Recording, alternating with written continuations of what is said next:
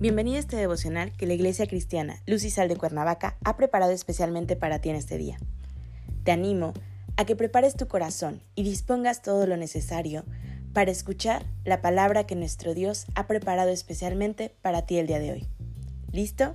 Vamos a comenzar.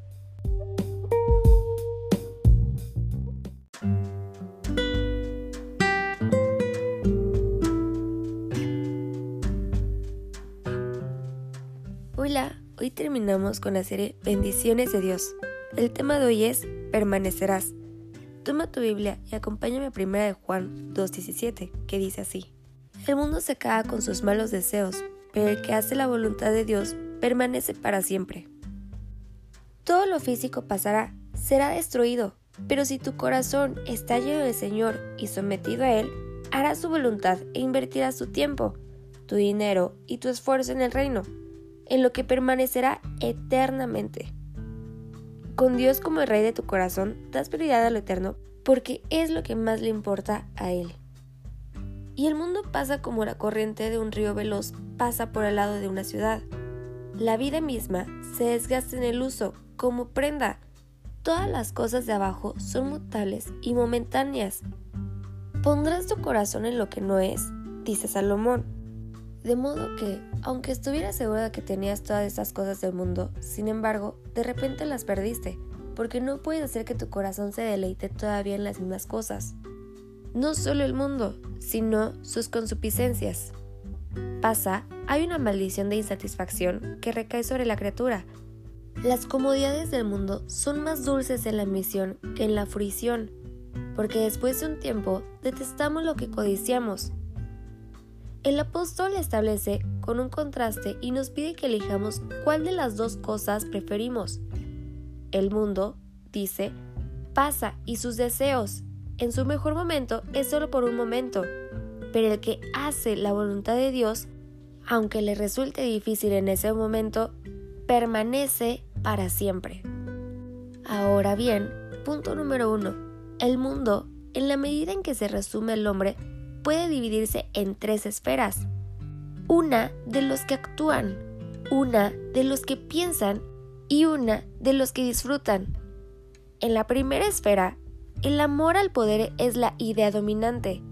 El segundo, el amor al conocimiento es la atracción suprema.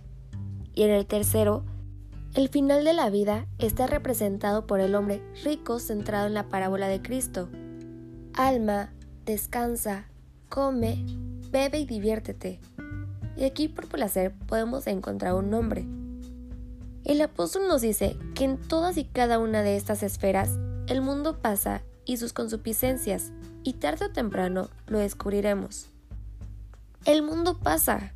Los hombres dejan de cuidarlo incluso antes de terminar con él, porque no pueden satisfacer la naturaleza que fue creada por Dios y con el tiempo la descubren.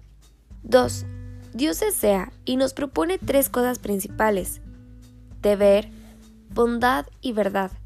Deber significa ocupar el lugar y hacer el trabajo que nos asigna, ya sea de reyes o de campesinos. No ser feliz, sino ser bueno, es el verdadero objetivo de una conciencia iluminada.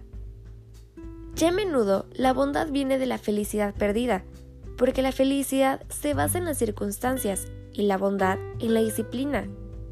Viviremos y hacemos la voluntad de Dios en vivo, no solo ahí, sino aquí. Vivir, no solo en la eternidad, sino en el tiempo. Vivamos aunque estemos muertos, enterrados y olvidados. Esto es inmortalidad completa.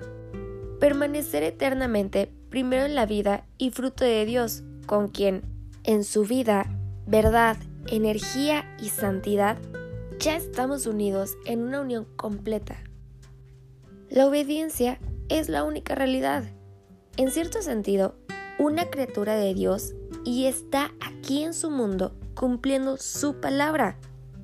Está claro entonces que cuando hablamos de realidad nos referimos a cosas que tienen en sí el germen de una vida permanente. En rigor del habla, no podemos llamar real a nada que no sea eterno. Ahora bien, Es en ese sentido que digo que la única realidad en el mundo es una voluntad obediente a la de Dios. Buscamos tantas cosas pasajeras que al obtenerlas tenemos que tratar de preservarlas porque pronto no estarán. Dios nos prometió que tal como Él es eterno, los son los que lo buscan y obedecen su voluntad. Evaluemos el uso de nuestro tiempo, nuestro dinero y nuestra energía para ver si buscamos lo eterno o lo pasajero. Tenemos que preguntarnos si vale la pena tenerlo o cuánto nos va a durar, si lo suficiente como para hacer la diferencia. Acompáñame a orar. Padre bendito, gracias te damos por este día. Gracias Señor, porque tú eres fiel con nosotros. Gracias Señor, porque tú nos has prometido vida eterna, porque tú eres un Dios eterno, porque tú nos das amor eterno, gracia eterna y vida eterna, Padre bendito. No nos permitas desviar nuestros ojos de ti, Padre, en cosas banales y materiales, en cosas que no nos edifican. Queremos permanecer en ti, queremos permanecer en tu voluntad, queremos permanecer en tus pasos. Guíanos, Señor. En tu nombre oramos. Amén.